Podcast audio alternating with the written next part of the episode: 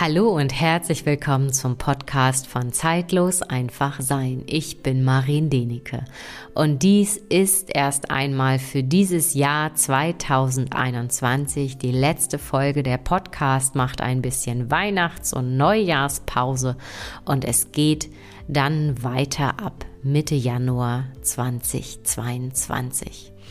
Und in dieser Folge habe ich nochmal einen Gast und zwar eine sehr liebe Kollegin Dr. Annette Kneuker aus dem Raum Freiburg.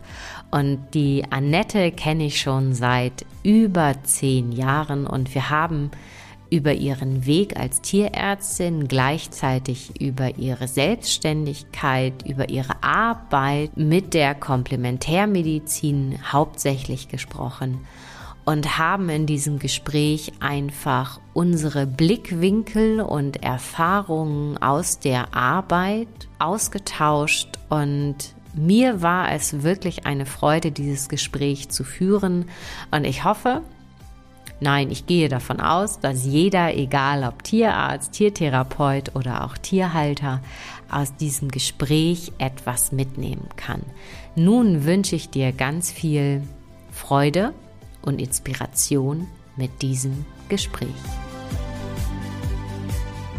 Heute habe ich wieder einen Gast an meinem Podcast und zwar eine liebe, nette Kollegin, Dr. Annette Kneuker aus der Umgebung von Freiburg.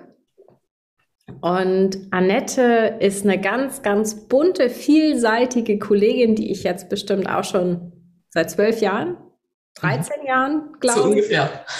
kenne und ähm, Annette arbeitet auch noch schulmedizinisch, aber sie verbindet einfach die Schulmedizin mit der Komplementärmedizin. Sie arbeitet mit der Akupunktur, äh, chiropraktisch, Tierkinesiologie, äh, Tierkommunikation, CQM, Schüssler, Salze, glaube ich, äh, ätherische Öle unter anderem lässt du, glaube ich, auch mit hineinfließen. Äh, ich sehe gerade hier Fütterungsberatung machst du auch noch genau. in der Art. Und ähm, einer meiner Lieblingsthemen, muss ich ja wirklich sagen, ist ja auch die Sterbebegleitung oder beziehungsweise diesen Raum dafür zu öffnen, dass ja die Menschen einfach anders damit umgehen. Und wenn ich das so sage oder hier so sage, was du alles machst, ist das echt ein Riesenfeld. Liebe Annette, habe ich noch irgendwas vergessen? Keine Ahnung, so auf die Schnelle fällt mir, glaube ich, nichts ein. Es kommt immer ganz spontan. Was einfach dran ist, wird dann mitgenutzt. Und ja, stimmt, es steht noch gar nicht auf meiner Homepage. Was ich inzwischen ja auch noch mache, ist von Access Consciousness die Tools mitzunutzen und die Körperprozesse. Aber ich glaube, das steht noch nicht mal auf der Seite drauf. Die ist ein bisschen alt. Ja, aber das macht ja nichts. In ja. dem Sinne, wenn die ähm, wenn die lieben Tiere mit ihren Menschen kommen, dann öffnet sich ja häufig ja, wie du es auch sagst, das Feld, ne, was dann einfach angesagt ist und dann geht's los. Genau, ja. Darf ich dich einmal fragen, was sich verändert hat, wenn wir, wir wollten ja heute so ein bisschen über deinen Weg sprechen. Ja. Darf ich dich fragen, was war eigentlich damals dein Beweggrund, um Tiermedizin zu studieren? Ja, das war irgendwie ganz, ganz lustig. Ich wusste ewig nicht, was ich wollte. Und ich wusste immer, was ich nicht will, aber nie, was ich machen will. Und ähm, meine Lieblingstante, die hat dann mal mir irgendwann so ein Büchle mitgebracht. Da gab's dann, also das war nicht so 0815, aber da konnte man gucken, was ist man so für ein Charaktertyp. Und auf, das, ist, das kann man immer schön keinem erzählen, aber auf der Rückseite war so die, dieses Aufklappding und dann waren da, glaube ich, 100 Berufe. Und dann haben wir halt geguckt, welche Charaktereigenschaften und wo sind die meisten Punkte. Und dann haben wir gezählt, hat sich meine Mutter mit mir hingesetzt. Und dann kam halt bei Medizin und Tiermedizin die meisten Punkte raus. Ach, krass. Ja, das war dann so, wo ich erst so dachte, boah, nee, das geht ja auch gar nicht und ich und Blut und hm. Und naja, da habe ich mir das halt mal überlegt, dachte, irgendwie wäre es schon cool. Und Humanmedizin ging gar nicht, weil ich mochte damals die Menschen nicht so arg. Inzwischen ist es besser. ja, und dann war halt Tiermedizin, da habe ich so ein, zwei Praktika gemacht. Und das hat mir dann echt Spaß gemacht. Und spannenderweise war, als ich dann zum Beispiel meiner Klavierlehrerin das damals erzählt habe, dass ich mich jetzt für Tiermedizin beworben habe oder auch dann später, als ich schon am Studieren war, äh, nochmal alte Mitschüler getroffen habe. Und alle haben gesagt, hey, ja, klar, natürlich machst du was mit Tieren. Und irgendwie war das allen klar, nur mir nicht. Also Mhm, das ist ja meistens so, ne? Wir sehen den Wald vor lauter Bäumen dann einfach ja. nicht.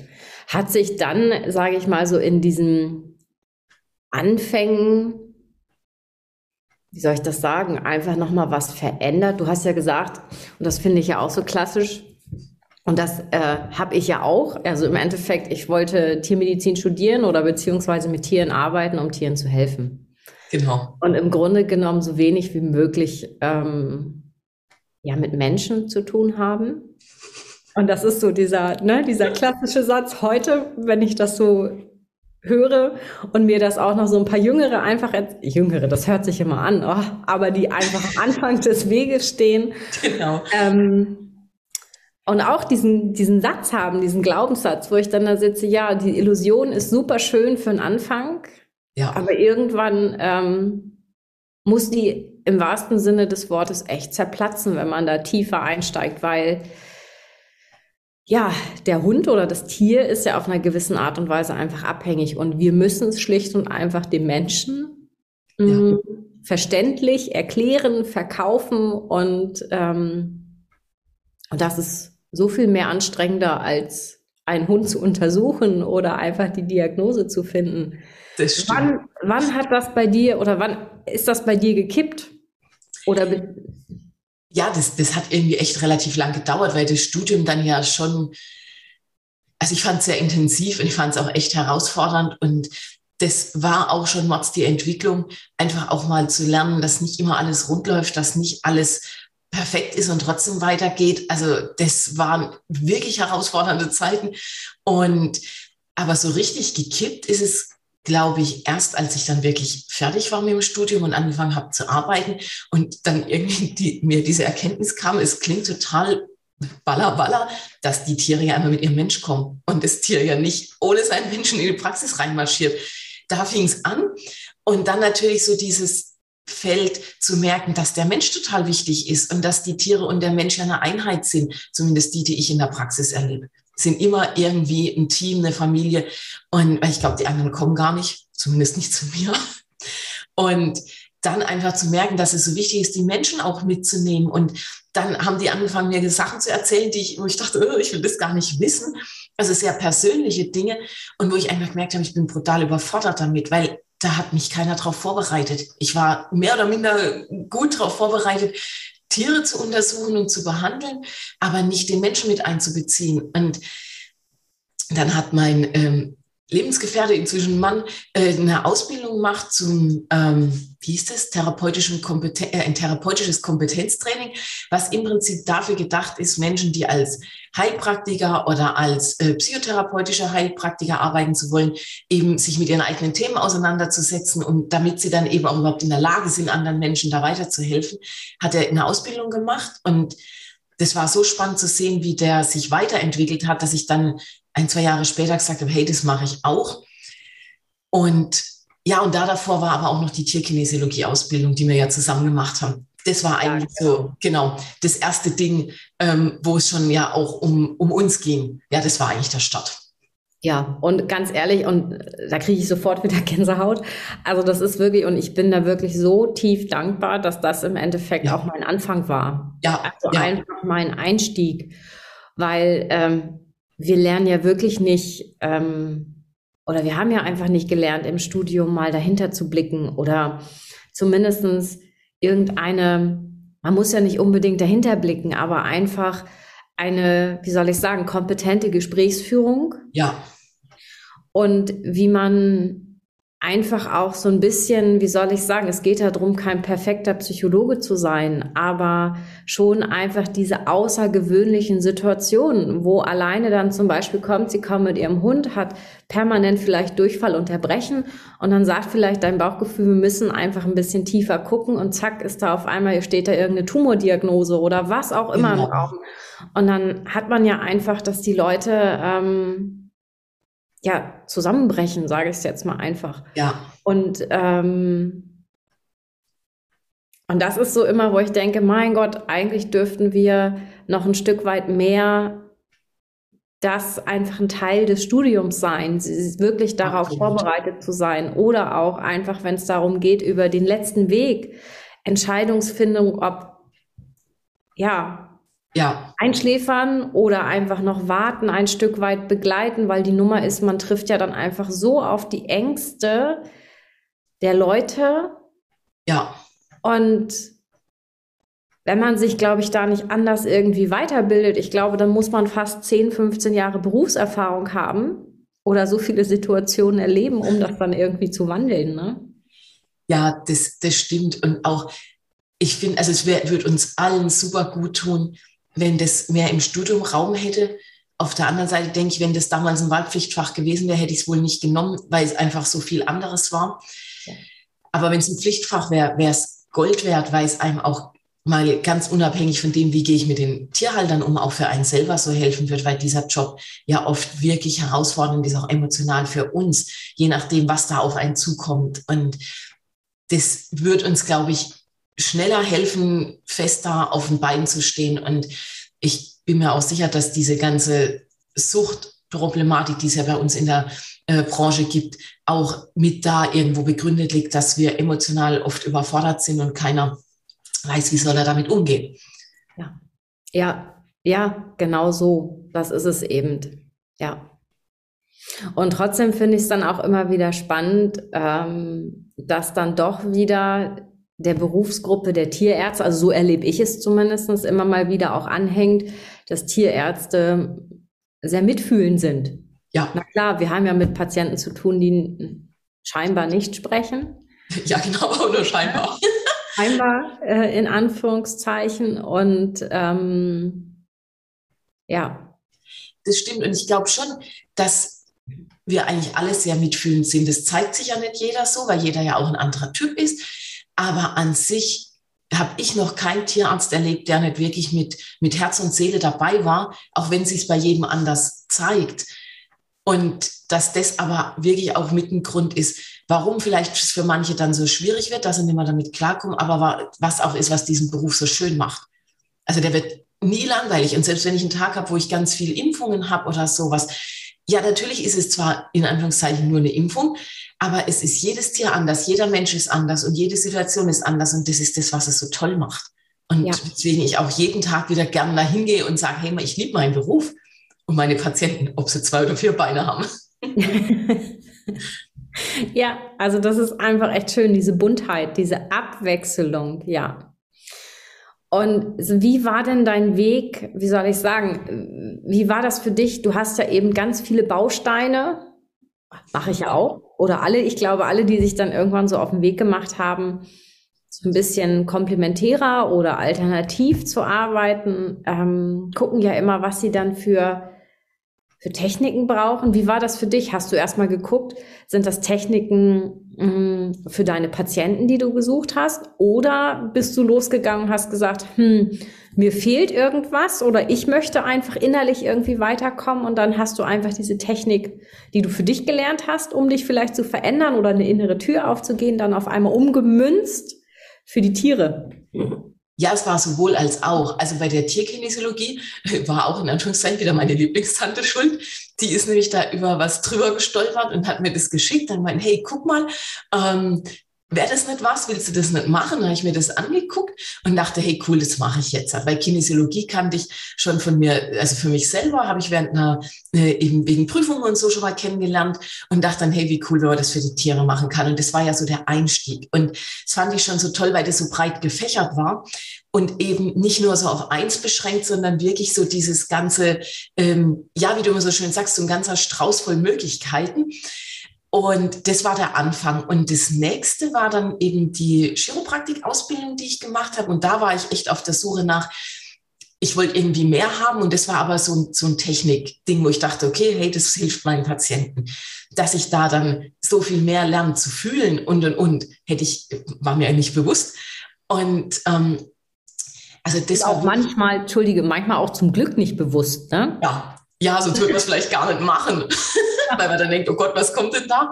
Oder schaffe ich das jemals? Und ja, das war dann wirklich so dieses, so ein Technikteil und das hat sich dann ja aber auch schön erweitert, dadurch, dass ich ja ähm, durch euch Tierkinesiologen ganz viel Osteopathen kennengelernt habe, ähm, hat sich das dann noch mit ins Feld, äh, kam mit rein und das CQM war was, was ich wiederum für mich gemacht habe, wo ich dachte, hey, cool, ähm, habe ich auch während der Tierkinesiologie kennengelernt, fällt mir gerade ein, weil da waren ja auch zwei, die das schon gemacht haben und die haben mir das erzählt.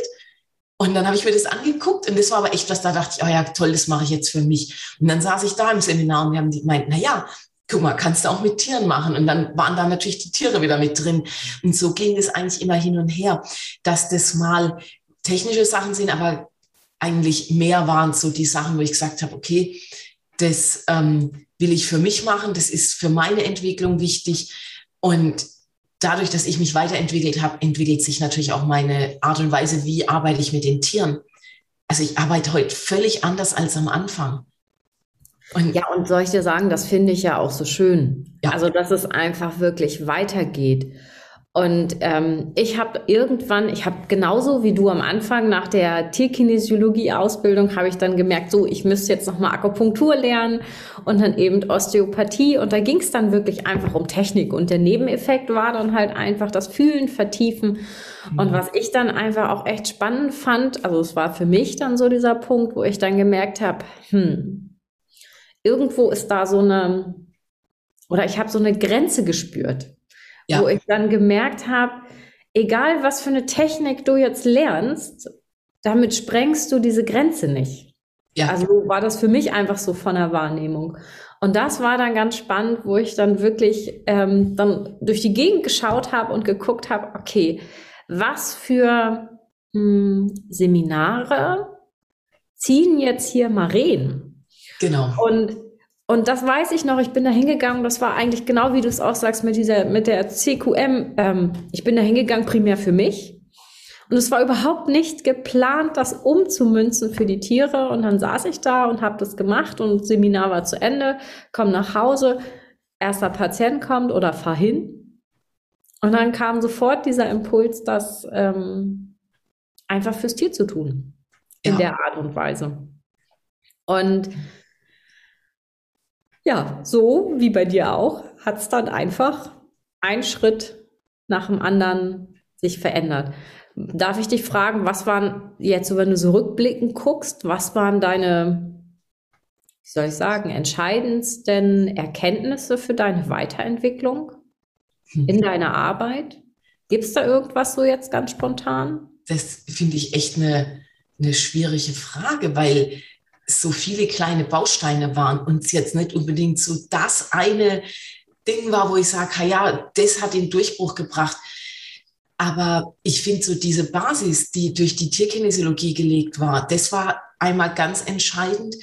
Und dann über ja viele verschiedene Schritte einfach offener zu werden und Fragen zu stellen und zu gucken, hey, wo kann, kommt denn was, so wie du auch sagst, welches Seminar zieht dich an, äh, wo geht's gerade hin? Und ähm, ich finde, in dem Moment, wo man dann so offen ist, dann kommen halt auch aus Ecken Infos, wo man gar nicht mit rechnet. Also zum Beispiel auf das Access Consciousness bin ich über eine Kundin äh, draufgekommen und die hat mich auch zu den Ölen gebracht. Mhm. Und das waren einfach ganz entscheidende Punkte. Aber jetzt zu sagen, da war der Haken genau, das, oder der, der Startpunkt, das kann ich gar nicht so sagen, weil es irgendwie so ineinander reinfließt. Ja, stimmt. Es ist einfach wie so ein, wie so ein Fluss, ne? Ja. Wo man dann einfach drin ist und man folgt dann einfach diesem Gefühl und äh, merkt einfach, okay, da muss ich jetzt hin und ja. Genau. Du hast ja, du hast ja gerade auch von den Ölen gesprochen. Wie setzt du zum Beispiel die Öle für dich in deine Arbeit mit ein bei den Tieren? Also das ist ganz vielfältig. Also zum einen nutze ich sie wirklich für mich. Am Morgen habe ich immer so ein paar, je nach Tagesform, was gerade dran ist, die ich wirklich nutze, damit ich gut aufgestellt bin. Und dann habe ich diverse Öle auch in der Praxis stehen und teilweise nutze ich die dann, wenn die Tiere sehr gestresst sind, dass ich dann einfach da mal die Tiere frage, hey, magst du überhaupt Öle? Weil es gibt ja immer mal wieder Tiere, die mögen keine und ich meine, die werden dann auch nicht damit irgendwie zwangsbeglückt.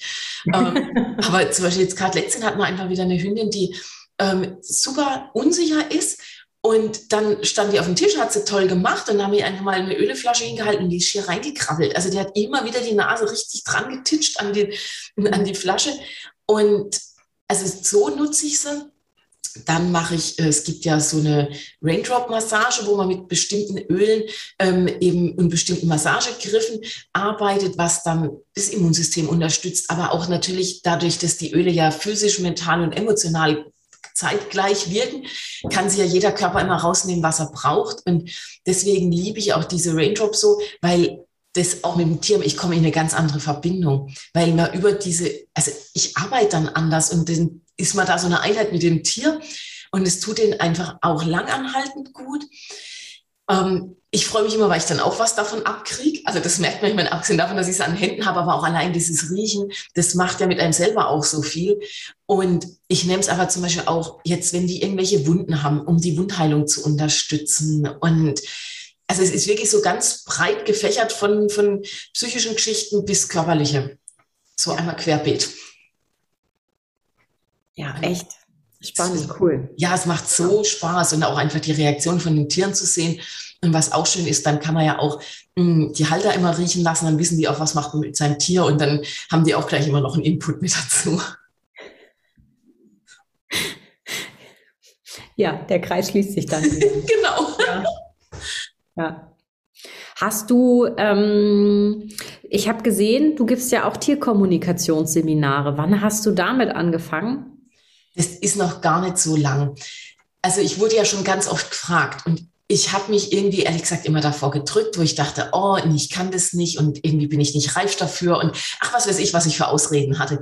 Mhm. Und ähm, ich mache das jetzt seit, jetzt muss ich überlegen, ich glaube drei Jahren, weil jetzt ähm, dank dieser besonderen Zeitengrad habe ich jetzt in letzter Zeit eben keine Seminare gemacht, weil das ähm, ich mich für die Online-Variante noch nicht begeistern konnte. Und ähm, live war halt immer so schwierig, kann man, kann man nicht.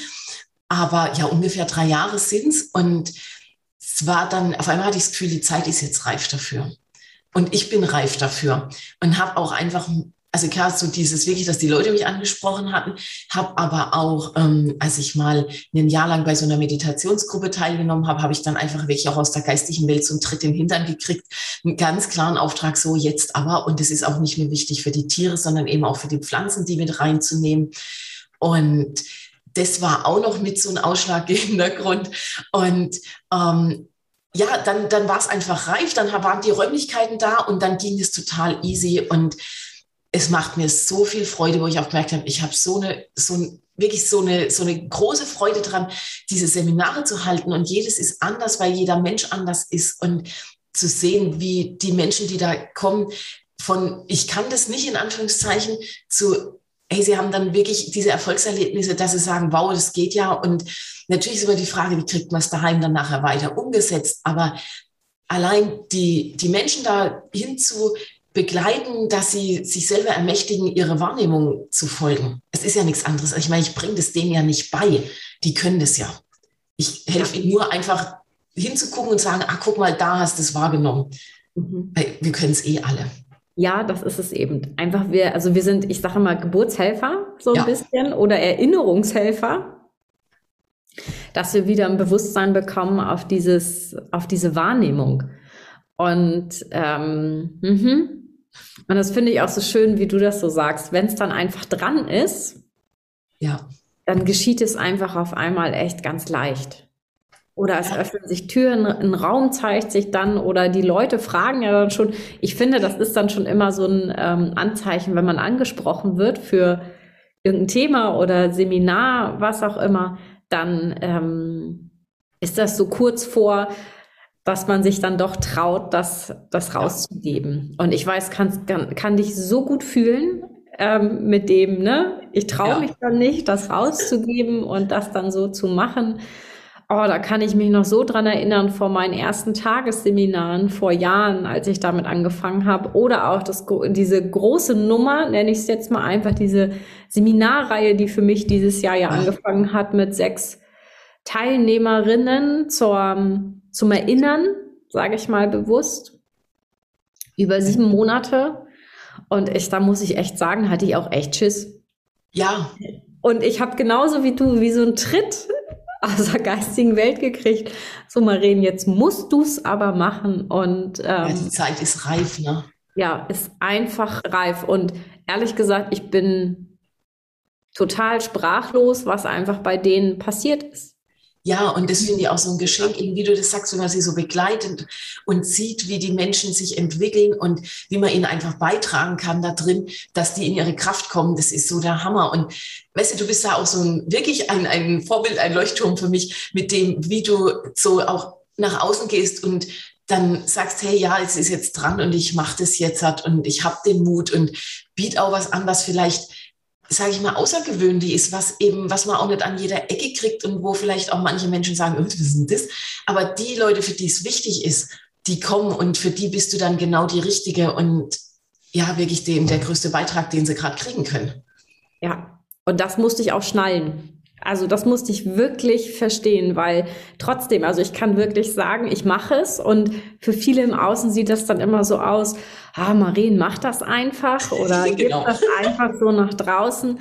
Aber ganz ehrlich, die Prozesse, die in mir ablaufen von äh, Angst, also wo ich wirklich Angst habe, wo ich denke, oh, dann werde ich ja bewertet und verurteilt, ja. aber die Nummer ist, ähm, das passiert ja eh immer. Ich kann ja eh nicht die, die Gedanken im Gegenüber beeinflussen und ist auch nicht wichtig, ist im Endeffekt Energieverschwendung.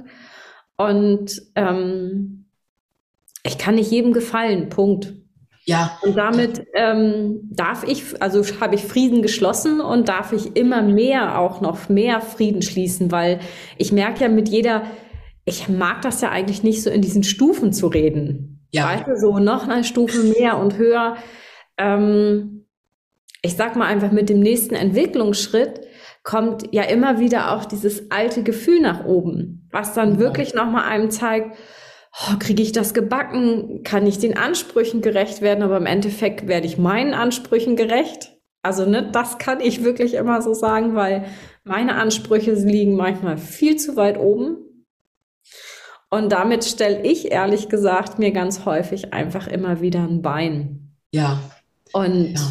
das ist für mich echt eine Challenge, da so ein bisschen äh, nicht nachlässig zu werden, aber einfach auch wirklich ja milder mit mir. Immer milder. Ja, eine Freundin von mir hat auch schon öfters zu mir gesagt, du darfst milde mit dir sein. Ja, ja, wunderbar.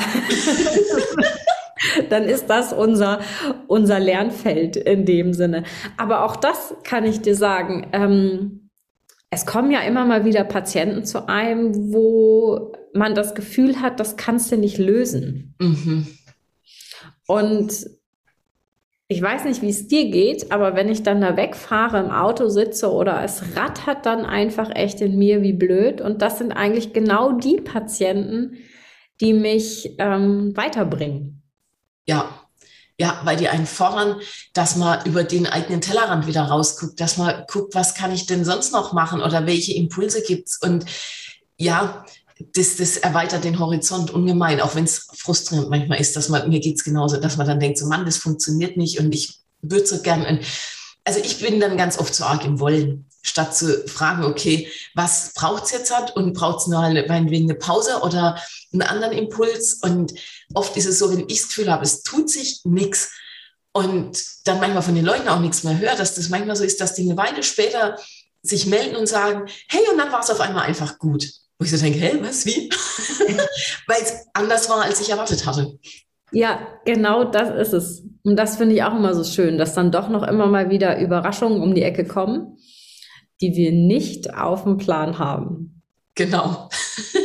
Aber so ist das Leben, ne? Es ja. hat immer mal wieder was Neues. Und auch wie du so schön sagst, eben, ich bin auch mit diesen Stufen, finde ich auch so, das klingt so festbetoniert, aber diese Schritte, die man macht und ja, das Leben ist Bewegung und da, deswegen darf sich auch entwickeln und es muss auch nicht immer geradeaus, es darf auch mal ähm, Schlangenlinien und keine Ahnung, ein Gänseblümchen am Rand angucken und dann wieder weiter. Ja, das darf ich noch ein bisschen mehr. Ja, ja, ich, ich auch. ja, ja. Ähm, wie, ich frage dich jetzt mal, setzt du ich weiß nicht, wie du das empfindest. Ähm, wenn du mit den Tieren also Tierkommunikation durchführst oder einfach machst, machst du das dann direkt sozusagen am, wie soll ich sagen, am Patienten inzwischen? Oder ist das für dich noch so, dass du merkst, du musst dich zurückziehen in, ich sage ich mal, in einen separaten Raum, dich wirklich auf dich konzentrieren und fokussieren, um dann sozusagen zu spüren und tiefer zu fühlen und wahrzunehmen, was eigentlich in dem Tier ja gerade los ist. Mhm. Also früher habe ich das wirklich so gemacht, dass ich echt Ruhe gebraucht habe, Augen zu, mich konzentrieren musste und, und, und. Und inzwischen geht es eigentlich so schnipp und also außer ich bin mega im Stress, dann muss ich mich erst so ein bisschen runterfahren. Ähm, aber ich brauche nicht mehr so viel ähm, Raum und Ruhe wie früher. Oder ich schaffe es mir, den leichter zu kreieren, da wo ich bin. Mhm. Also ich bin dann schon in einer anderen Welt. Ja, na klar, weil es ist ja schon, ähm, man muss sich halt einfach echt wahnsinnig gut äh, fokussieren und konzentrieren können und alles andere im Endeffekt ausblenden. Also so merke ich das ja auch, wenn ich jetzt irgendwo im Stall stehe, an einem Pferd in dem Sinne.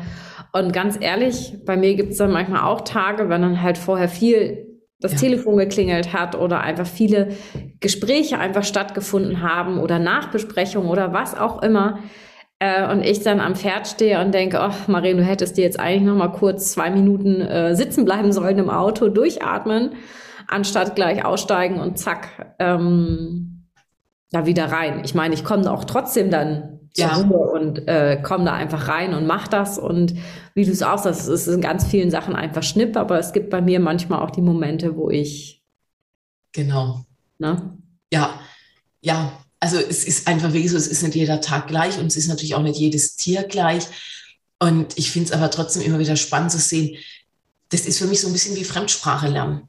Am Anfang kann man gerade mal so sagen, hallo, ich bin die sowieso und ich verstehe nichts. Und irgendwann kann man sich dann über komplexe Inhalte unterhalten. Und so ist es für mich mit der Tierkommunikation auch. Am Anfang, ich bin dann sehr visueller Typ, hatte ich irgendwie so, sag mal, wie so Schwarz-Weiß-Bilder. Inzwischen ist es Film in Farbe mit Ton und äh, Ganzkörperwahrnehmung und wie auch immer. Also es ist viel, viel komplexer geworden und auch eben die Geschwindigkeit, wie man sich da reinfühlen kann, ist eine ganz andere. Also so wie Menschen, die zweisprachig aufgewachsen sind, ja zack, zack von einer Sprache in die andere wechseln können, so geht es im Prinzip auch. Und klar, eben wie du sagst, manchmal brauchen wir halt so kurz nochmal zentrieren, damit man dann auch richtig da ist. Ja, ja, und ich finde das auch so spannend, auch mit den Sinnen, ne? Ja. Wie man das einfach wahrnimmt. Ich, bei mir ist es inzwischen einfach so, ist die Sinne, wie soll ich sagen, ich habe normalerweise überhaupt keine Bilder. Und ganz ehrlich, ich bin auf alle neidisch, die so, weißt du, die so einen Film bekommen. Hab ich einfach nicht. Und bei mir ist, ich sag immer, ich sitze im Dunkeln. Ich sitze im wahrsten Sinne des Wortes wirklich im Dunkeln und es ist jeder Zusammenhang, alles muss ich erfüllen sozusagen und dann einfach übersetzen ja. oder aussprechen. Und dann gibt's die Momente, wo ich, ähm, was eigentlich sehr, sehr häufig ist, wo ich nicht mehr denke, wo es dann einfach ich nur noch spreche und einfach nur noch ähm, das rausgebe, was dann so ist. Ja. Und das finde ich dann manchmal auch ganz spannend weil dann meldet sich immer mal wieder so die, die kleine Stimme im Hinterkopf, die dann wirklich nochmal sagt, na Maren, ob das denn jetzt hier alles so stimmt? ich glaube, die kennst du sicherlich auch, oder? Absolut. Ja, gerade wenn dann, sage ich mal, so verrückte Sachen kommen, die vielleicht nicht so ganz plausibel sind, wo ich mich früher auch echt nicht getraut habe, den Leuten zu sagen. Inzwischen denke ich immer so, okay, wie formuliere ich es, dass sie es hören können?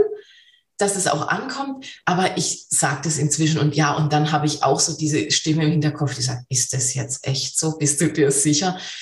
Ja, total normal. Das wird wohl auch bleiben und ich finde es auch in Ordnung, weil das hat ja auch was mit einem, wie mit einem Qualitätsmanagement für sich selber zu tun. Ja. Und ich dann nochmal genau hinspüre, fühlt sich das wirklich so an? Manchmal frage ich einfach auch nochmal andersrum.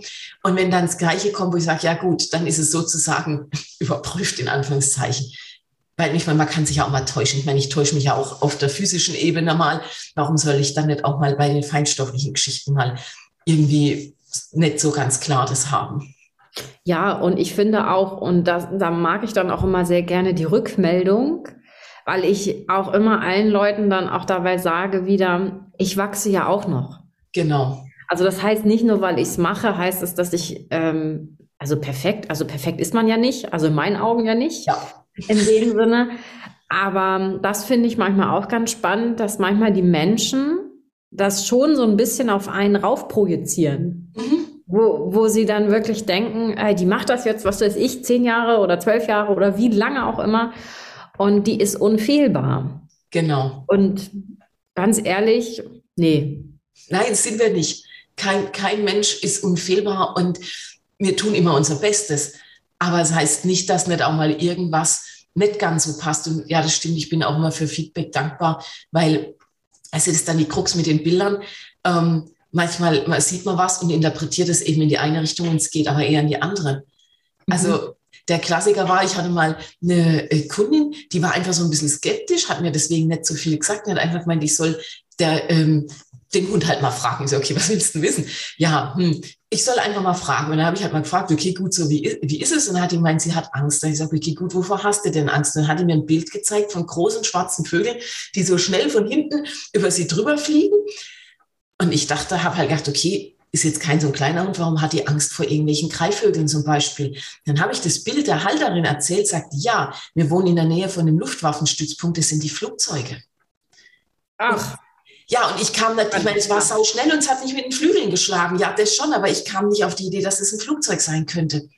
Ja. Und, und da ist eben das, ne, da war ich halt einfach im Prinzip auf dem falschen Weg. Aber dadurch, dass ich ihr das Bild erzählt habe, wusste sie trotzdem, was es ist. Und es hat total gepasst. Und die hat halt einfach Angst davor gehabt, wenn das so schnell von hinten über sie drüber ist.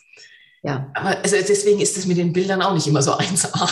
Nee, also das ist ja so oder so diese Nummer. Wir dürfen ja alle unsere eigene Sprache wie du es auch so schön sagst, mit der Fremdsprache, wirklich ähm, mit jedem Tier, welches ja. kommt und wo einfach eine Tierkommunikation durchgeführt wird, ist es ja, wir lernen ja wirklich jedes Mal weiter. Absolut. Jedes Mal. Und ja, es ist einfach die Erweiterung des Wortschatzes. Ja, und ich finde es auch so ein Geschenk, eben mit den Tieren so anders in Verbindung zu treten und auch wie unterschiedlich sie einfach alles sind. Ich habe immer so einen Spaß dabei, auch wenn es vielleicht mal gar nicht so lustig ist, aber deren Weltsicht zu sehen und auch die Worte, die sie benutzen und ja, wie die sich anfühlen, das ist wie halt, wenn wir uns mit verschiedenen Menschen unterhalten. Aber es ist mit den Tieren einfach irgendwie ähm, unverfälschter. Die sind einfach, wie sie sind und die haben kein Problem damit, wie sie sind. Und deswegen ja. sind die halt echt. Und soll ich dir was sagen? Und das liebe ich daran, ähm, oder das ist das, was wir im Grunde genommen echt von den Tieren lernen können. Diese Unverfälschtheit und nicht noch äh, irgendeine Maske erschaffen, wie wir einfach für jemand anders wirken müssen und damit wir gemocht werden im wahrsten Sinne ja. des Wortes. Aber im Grunde genommen, ja, jeder ist ja mit all seinem Licht und mit all seinem Schatten, den er hat, einfach einzigartig und auch liebenswert. Und mal so ein paar Macken, sage ich ganz ehrlich, machen einen menschlich oder ja. ne, einfach auch wieder nahbar und einfach natürlicher. Genau, das stimmt. Ja, und also da hast du absolut recht, dass da die Tiere so authentisch sind und was für mich auch immer eine hohe Inspiration ist, die sind einfach im Hier und Jetzt. Die machen sich keine Gedanken über gestern und über morgen oder über nachher. Es ist jetzt halt und nachher ist eine andere Situation. Und dass man da einfach auch als Mensch so ein bisschen mehr ähm, reinkommt. Und ja, raus, raus aus diesem Kopfkino, ne? genau. ne? Und aus diesen ganzen Wenn und Abers und ähm, mhm. Ja, und er hat gerade letztens auch einen Hund, der eben gesagt hat, der ist schwer krank und man weiß einfach nicht, wie lange lebt der noch. Und die beiden Frauen machen sich berechtigterweise natürlich Gedanken und Sorgen und haben einfach auch schon diese vorweggenommene Trauer. Und er hat dann halt gesagt, ey, macht es so das Herz schwer, dass die jetzt schon so um ihn trauern, statt es jetzt zu genießen. Und nachdem ich ihnen das gesagt habe, haben wir, als wir wieder einen Termin hatten für eine Tierkommunikation, haben sie gefragt, wie ist es denn jetzt für ihn? Und der hat ein strahlendes Herz und freut sich durch und durch, weil die zwei das so gut umsetzen konnten. Und als ich ihnen das gesagt habe, die haben sich so gefreut, weil sie gesagt haben, ja, da hat er uns dazu inspiriert, einfach im Hier und Jetzt zu sein und das zu genießen. Und was für eine Leistung, dass die, die konnten es wirklich einfach so umsetzen. Und wo ich dachte, hey, wow, ich bin, ich bin wow. so beeindruckt. Also, ja, also das macht mich dann auch immer so demütig, ja. sprachlos und ich freue mich ehrlich gesagt wie ein Keks dann dabei, wenn die Leute, man gibt das einmal raus und sie, ähm, das ist wie Schalter umlegen bei einem und sie machen es einfach. Und dann denke ich, dann sitze ich da immer und denke, was für große Seelen und sie ja, Hammer. Ne? Also Und sie machen es einfach. Und das ist echt. Und das ist auch genau das Ding, wo du sagst, der Hund ist schwer krank, einfach auch mit dieser Sterbebegleitung. Und die Tiere, finde ich, die gehen eigentlich so gut oder gehen ja. so gut mit diesem Prozess um. Und ja. gibst du manchmal einfach einen Impuls dann den Tierhaltern, sage ich mal, die dann einfach ein bisschen also du sprichst garantiert auch über die Sterbephasen, oder? Oder ja. erklärst du den Leuten, so nimmst du sie dann mit, dass sie so ein bisschen die Angst verlieren? Ja, also ich meine, ich erkläre die nicht so ganz im Detail, aber ich spreche mit denen einfach so, was könnte denn kommen und auch wenn, je nachdem, was es eben ist und auch wenn die dann, ja, um, um ihnen einfach die Angst zu nehmen, weil manchmal kommen ja dann einfach auch irgendwelche Lautäußerungen oder so und keiner will ja sein Tier quälen und im Prinzip ist ja das, was die Menschen umtreibt, dass sie Angst haben, sie entscheiden zu früh, das Tier soll sterben oder zu spät. Ja. Und das ist ja das, worum es eigentlich immer geht, weil jeder möchte es ja richtig machen für sein Tier. Und also die, die so bewusst unterwegs sind, die schaffen das ja auch für ihr Tier zu entscheiden. Und ja, mit denen spreche ich einfach und sage auch immer, hey, wenn sie dann Fragen haben, sie sollen melden, sich melden und ähm, dass ich dann eben auch mit ihnen mich unterhalte, wie ist es denn daheim, wie, ist, wie nehme ich das Tier jetzt wahr? Und dass man dann gemeinsam gucken, ist es okay, kann man das so lassen oder braucht es einfach irgendwie Unterstützung? Und ja, dass man diesen Weg so weiter eben geht, zusammen gehen können. Wie erlebst du die Menschen nach so einem, ähm, na, nach diesem Sterbeprozess, wenn sie ihr Tier eine Zeit lang begleitet haben, sei es, ob die Tiere dann von alleine gegangen sind oder dann doch mit Unterstützung ähm, vom Tierarzt? Wie erlebst du die Tiere, äh, die Tiere, die, die Menschen sozusagen danach? Also, dass es für die oft sehr, sehr hilfreich ist, wenn wir da zusammen den Weg gehen, dass die dann, also was ich fast immer als Feedback kriege, ist, dass die sich wirklich bedanken und sagen, dass sie sich nicht alleine gelassen gefühlt haben. Und das ist ja auch das, was mir so wichtig ist, weil man steht dann da und man hat es ja oft nicht so regelmäßig. Klar, Menschen, die schon viele Tiere hatten, aber jedes Tier ist anders und es ist bei jedem Tier neu und die, dass die diese Unterstützung einfach haben. Und das ist was, was ich immer als Feedback kriege. Und ich habe auch oft das Gefühl, dass es für die Menschen ganz wertvoll ist, weil die die Zeit nochmal anders nutzen, die sie haben und das für die viel friedvoller ist und die weniger Zweifel hinterher haben. Was nicht heißt, dass sie nicht doch welche haben. Also natürlich gibt es immer mal wieder Leute, die sich dann auch noch melden und dann sich einfach nochmal rückversichern, war das jetzt in Ordnung, wie wir das gemacht haben? Weil dann halt im Nachhinein irgendwie nochmal kommt, oh Mensch, habe ich jetzt zu lang gewartet, zu früh, was auch immer. Und aber insgesamt, dass das die Leute wachsen lässt. Also mit jedem Prozess, den wir da begleiten, und auch ich wachse daran, mit jedem Tier, was ich begleiten darf, merke ich, dass ich dran reife, dass das meine eigenen Ängste und was weiß ich, was da dann auch bei mir ja hochkommt, ähm, einfach wieder Schicht für Schicht weniger werden darf und auch die Leute werden einfach größer. Ja, und so empfinde ich das auch. Jedes Mal, ich finde das immer ganz spannend nach einer gewissen Zeit, wenn man sich dann einfach nochmal wieder trifft irgendwo oder auch spricht und ich höre es dann einfach auch echt an der Stimme. Einfach oder auch an dieser ganzen Erscheinung, so wie du es aussagst, dass sie einfach gefühlt ähm, anders trauern. Ja. Habe ich das Gefühl, viel bewusster sind in dem und auch gleichzeitig steckt da so viel Dankbarkeit drin. Ja für den Weg, den sie gegangen sind. Und ich habe oft immer das Gefühl, dass danach sie wie, wie so Zwiebelschalen oder wie auch eine Haut nochmal wirklich abgestriffen haben ja. und sie so viel mehr sie selbst sind.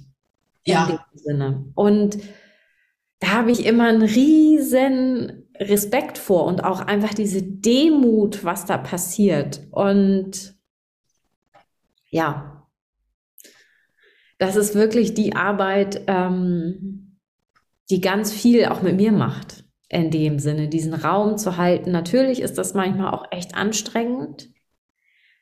Ne? Ich glaube, ja. das ist es einfach. Aber ich merke einfach immer, wenn ähm, ein Tier dann gegangen ist, wo dann auch bei mir dann nochmal wie so ein Ausatmen stattfindet und ich dann ehrlich gesagt häufig dann auch nochmal liebend gerne ein bisschen Raum haben möchte, um das auch nachwirken und nachspüren zu können. Und ja. ich mag dann selber auch nicht, ich weiß nicht, wie es bei dir ist, so ähm, sich umdrehen und sofort wieder sich dem Tagesgeschäft zuwenden. Ich meine, manchmal bleibt es einem ja nicht anderes übrig, aber trotzdem, wenn mein Telefon aus ist, habe ich trotzdem manchmal dann noch mal so kurz diesen Gedanken oder diese Dankbarkeit für diese Begegnungen, Gespräche und dieses Gespür, dass da ähm, auch nochmal Menschen gewachsen sind durch diese Begleitung. Ja, ja, also das kann ich voll und ganz bestätigen, weil für mich ist es auch so, dass ich, wenn es irgendwie geht, mir auch gern hinten dran ein bisschen Zeit lasse, weil ich das auch für mich brauche, um mich einfach zu sortieren, um wieder wirklich hier auch auf der Erde anzukommen, sage ich mal. Und ja, das ist, also ich finde auch, es braucht einfach so ein bisschen Raum. Und oft geht es auch, weil gerade wenn ich dann Tiere auch einschläfer, mache ich das ja oft zu Hause. Dann habe ich den Heimweg, wenn ich dann, ähm, also mache das ja dann oft abends. Und wenn ich dann nach Hause fahre, dann habe ich einfach auch die Zeit für mich oder auch in der äh, Praxis, dass wir dann hm, ja auch gucken, dass wir das nicht unbedingt zwischendrin in der Sprechstunde machen, weil ich einfach gerne auch möchte, dass die Menschen den Raum haben und auch die Zeit dass man dann nicht sagt, so jetzt aber schnell, jetzt müssen wir mal, ich finde immer, wir haben es im Leben so oft eilig, da müssen wir es beim Sterben jetzt nicht auch noch irgendwie hektisch machen. Ich meine, jeder hat seine Zeit, die er braucht, um zu gehen. Und dann will ich jetzt nicht wegen fünf Minuten rumdrängeln. Also das, das geht einfach für mich nicht.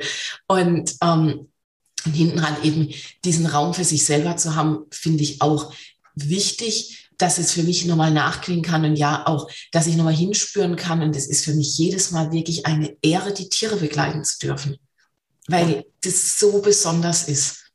Also und halt auch die Leute natürlich dabei. Ja. Ja, ich finde, das ist so ein Raum, der einfach heilig ist. Ja. In dieser Phase.